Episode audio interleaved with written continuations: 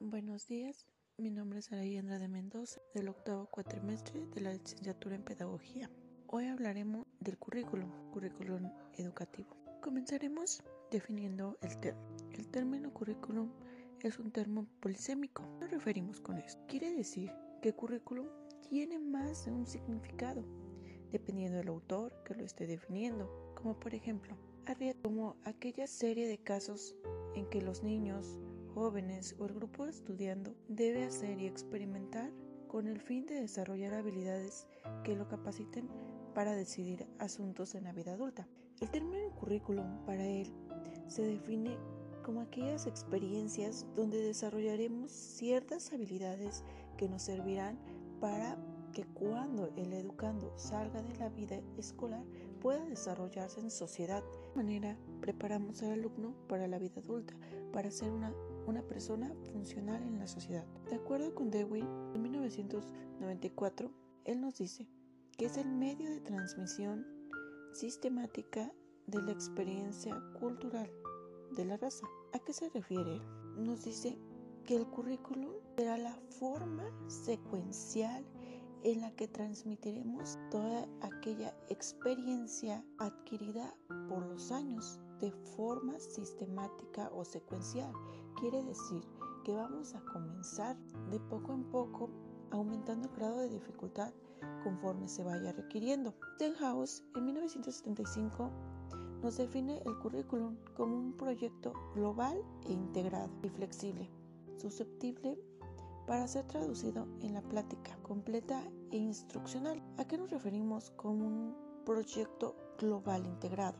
Bueno, en este caso, nos referiríamos a un proyecto que abarca el mundo entero, no solo nuestra comunidad, no solo nuestro país, sino un sistema o plan de estudios que abarcará la situación actual y entera mundial, para de esta manera que todos los alumnos del mundo puedan aprender de manera simultánea eh, los mismos contenidos. Esman y Barrola en 1971 lo definen como un plan de estudios. Pero, ¿un plan de estudios? Bueno, cuando hablamos de ello, hacemos referencia a un esquema estructurado de áreas obligatorias fundamentales y de áreas optativas con respecto a la asignatura que toman parte de este currículo.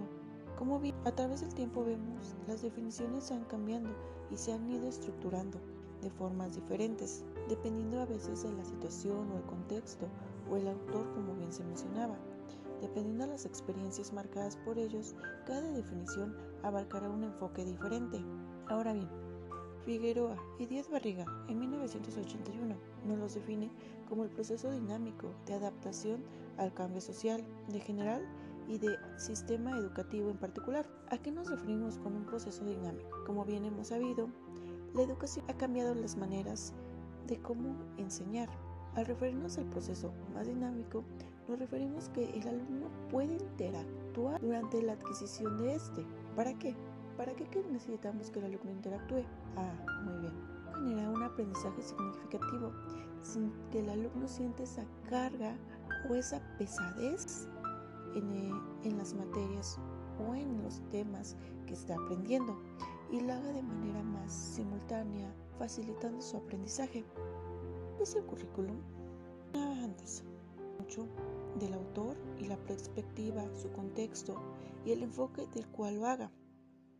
Pero para mí, para mí podría yo definir el currículum proceso de construcción del conocimiento, cual este diseño se basará en la orientación desarrollo de un pensamiento. Este pensamiento a su vez tiene que ser lógico, crítico, creativo, a través del cumplimiento de los objetivos educativos que se evidencian en el planteamiento de habilidades y conocimientos que deseamos que el alumno adquiera durante escolar, un grado escolar o incluso trimestre, cuatrimestre o trimestre, dependiendo cómo el docente se maneje. El currículo nos propone la ejecución de actividades extraídas de situaciones y problemas de la vida y el empleo de métodos participativos del aprendizaje para ayudar al estudiante a alcanzar los logros de desempeño que propone el perfil de salida del nivel educativo en el que se encuentre. Sabemos La educación, actual nos marca que todo proceso educativo debe estar orientado a situaciones que el alumno puede enfrentar y desempeñar y desarrollar en su vida diaria, por lo cual el alumno podrá desarrollar estas habilidades de forma más sencilla y de manera habitual. El currículum abarca diferentes dimensiones o diferentes perspectivas dependiendo del enfoque que le demos. Esto, esto también depende las diferentes definiciones o, la o el punto de vista de, de que abarquemos el currículum. Es como la dimensión cultural, social y la prospectiva. Prospectiva nos referimos a prever posibles, futuros o dar soluciones a posibles situaciones que se presenten. Podemos entender que el currículum como un proyecto, el cual nos va a marcar actividades educativas precisas que marcan sus intenciones y proporcionan guías de acción adecuadas y útiles para los profesores.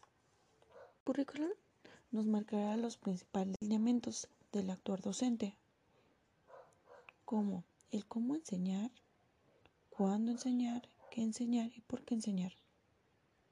¿Cómo? ¿Cómo nos impartirá? Nos ayudará a estructurar metodologías, técnicas de estudio que servirán a los alumnos a desarrollar y potenciar sus habilidades.